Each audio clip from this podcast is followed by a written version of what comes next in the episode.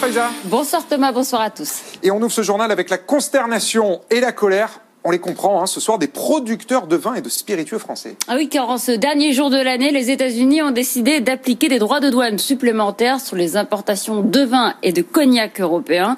Cette mesure a été prise par Donald Trump à trois semaines de la fin de son mandat, en représailles des taxes européennes sur les importations américaines dans le cadre, vous savez, de ce fameux euh, conflit entre Boeing et Airbus. Le détail avec Théo Nepipvoda.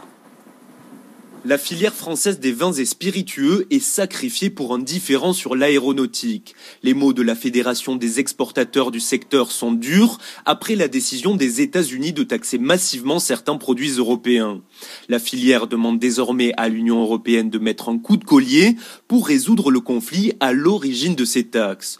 Un conflit vieux de 16 ans, les États-Unis et l'Union européenne s'accusent mutuellement de soutien illégal à leurs géants respectifs Boeing et Airbus et ont successivement mis en place des sanctions douanières.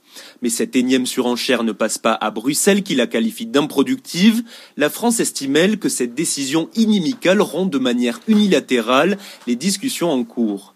Airbus, également pénalisé par cette nouvelle salve de taxes douanières, regrette la décision américaine. Selon l'avionneur, elle pénalise non seulement son activité, mais également les travailleurs et consommateurs américains. Cette fois, c'est officiel. Cette nuit, le Royaume-Uni va quitter définitivement l'Union européenne. L'accord commercial a été signé hier par Londres et par Bruxelles. Il n'y aura ni de droits de douane ni de quotas, mais ce traité va-t-il permettre d'éviter les perturbations à la frontière? La réponse de Virginie Cook. Les files de camions vont-elles s'allonger au port de Douvres ou de Calais C'est la crainte des transporteurs qui appréhendent d'importantes perturbations dans les jours à venir. Avec le rétablissement de la frontière, les formalités administratives vont être de retour, ce qui pourrait entraîner des retards de livraison et une hausse des prix. Cela pourrait avoir un impact pour les approvisionnements britanniques. 30% de la nourriture consommée outre-Manche vient de l'Union européenne. Du côté français, on se veut rassurant, 700 agents des douanes ont été engagés pour gérer les règles commerciales post-Brexit. Un système de frontières intelligente va être mis en service. Les transporteurs devront déclarer en ligne à l'avance leurs marchandises et ils n'auront plus qu'à scanner un code barre pour traverser la Manche. Leur cargaison sera analysée pendant la traversée. Mais malgré cela, beaucoup d'enseignes britanniques ont constitué d'importants stocks ces dernières semaines et plusieurs transporteurs ont décidé d'attendre quelques jours avant d'envoyer de nouvelles cargaisons, le temps que les nouvelles formalités se mettent en place. Concernant Gibraltar, un accord a été trouvé à la dernière minute entre l'Espagne et le Royaume-Uni pour éviter l'instauration d'une frontière dure aux portes de cette enclave britannique en Espagne. Le territoire restera donc dans l'espace Schengen. Et puis on parlait d'un petit peu d'immobilier puisque cette année a été une année pleine de rebondissements sur un marché qui pèse quand même 7 milliards d'euros, c'est l'assurance de prêt, Faiza. Il y a eu plusieurs tentatives pour ouvrir ce marché à la concurrence et casser le monopole des banques, des tentatives qui ont toutes échoué aux grandes dames des emprunteurs qui passent à côté d'économies considérables sur le crédit immobilier. Les précisions de Marie Roy. 2020 n'aura pas été l'année de l'ouverture à la concurrence du marché de l'assurance de prêt. Les banques en captent encore plus de 85%, malgré des tarifs deux à trois fois plus élevés que les assureurs alternatifs. Il faut dire que les députés n'ont pas réussi à faciliter le changement d'assurance. Ils voulaient ouvrir cette possibilité à tout moment pendant toute la durée du crédit. Le gouvernement s'y est opposé. Il voulait contraindre les banques à mieux informer leurs clients tout en multipliant par 10 les sanctions en cas de manquement. Le Conseil constitutionnel a bloqué pour une raison technique. D'un point de vue purement législatif, donc, cette année n'aura rien changé, rien ou presque, parce qu'on a tout de même eu une véritable prise de conscience des emprunteurs sur le sujet. Le temps dégagé avec les confinements et les pertes éventuelles de revenus les ont poussés à regarder les économies possibles. Chez le comparateur magnolia.fr, le nombre de demandes de délégation a ainsi progressé de 35% sur un an. Marie Cœur de Roi. Dans l'actualité des entreprises, euh, le spécialiste du verre Duralex est en passe de changer de main. L'entreprise en redressement judiciaire connaîtra très prochainement le nom de son repreneur. Les candidats ont jusqu'à ce soir pour déposer leur offre. Alors plusieurs candidats ont déjà manifesté leur intérêt pour acheter euh, Duralex qui, je vous le rappelle, emploie 250 salariés. Alexandra Paget.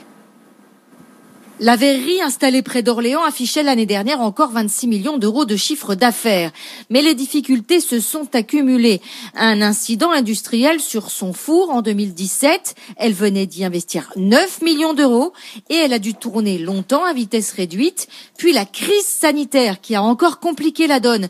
Duralex réalise en effet 80% de son chiffre d'affaires à l'export dans une centaine de pays dans le monde, notamment en Chine et dans le reste de l'Asie.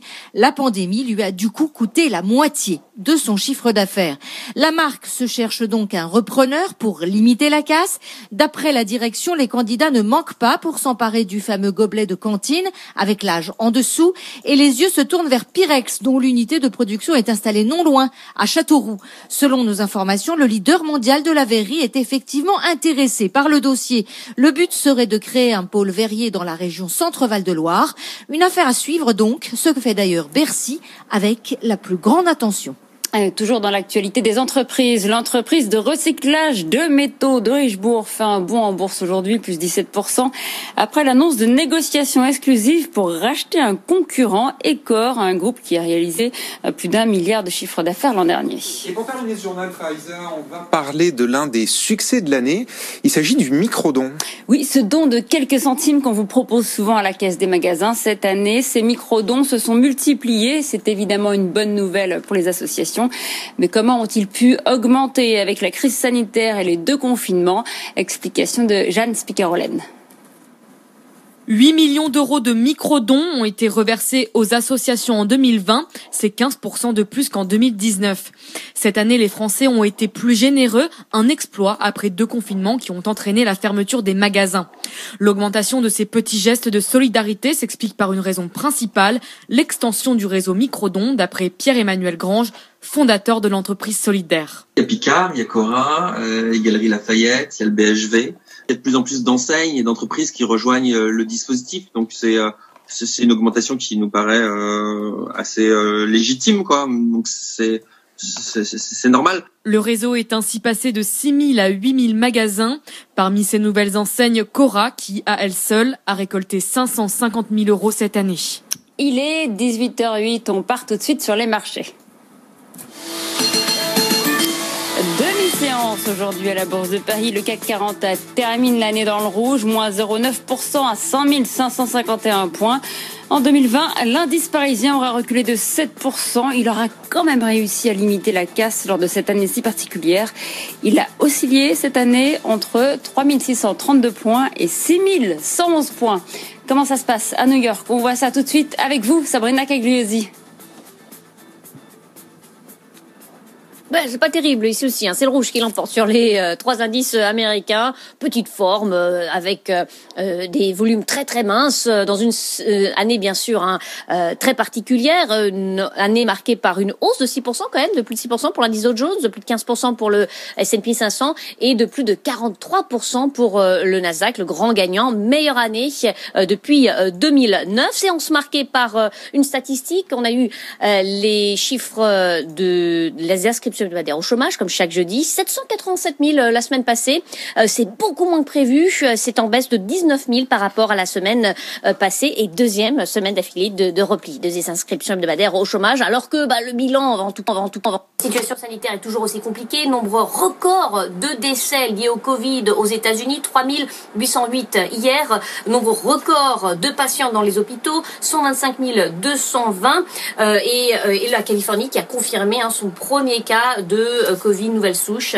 Euh, tout cela donc dans une tendance négative. Côté entreprise, c'est très très calme. On notera néanmoins une valeur qui se distingue à la hausse, c'est le groupe de médias Publishing, Alden Global, qui est un de ces euh, gros investisseurs, cherche à racheter l'intégralité de la société. Il y a une offre à 14 dollars 25 et le titre réagit, réagit puisqu'il est en hausse de 9% à 13 dollars. 18. Voilà donc pour cette euh, séance, dernière séance de l'année, très très très calme. Et donc qui l'emporte avec un Dow Jones qui perd 0,1%, 30 378 points. Le Nasdaq recule de 0,3% et le S&P 500 cède euh, actuellement 0,05%, 3%, 3%. Merci, merci beaucoup Sabrina, Sabrina Coagliozzi qui nous fait vivre tous les jours les marchés depuis euh, Wall Street. Et merci à vous Faiza. On vous retrouve à 18h30 pour un nouveau journal. BFM Story, chaque soir, 17h, les histoires de l'actualité. Allez, c'est parti pour BFM Story. On rembobine et on refait le film. Avec des invités, témoins et acteurs, Olivier Truchot vous raconte et décrypte les grands événements de la journée. Quelle histoire ce couac Les histoires, les stories du jour, les visages de l'actualité. Vous avez euh, décidé de parler euh, ce soir. C'est dans BFM Story, 17h-19h sur BFM TV.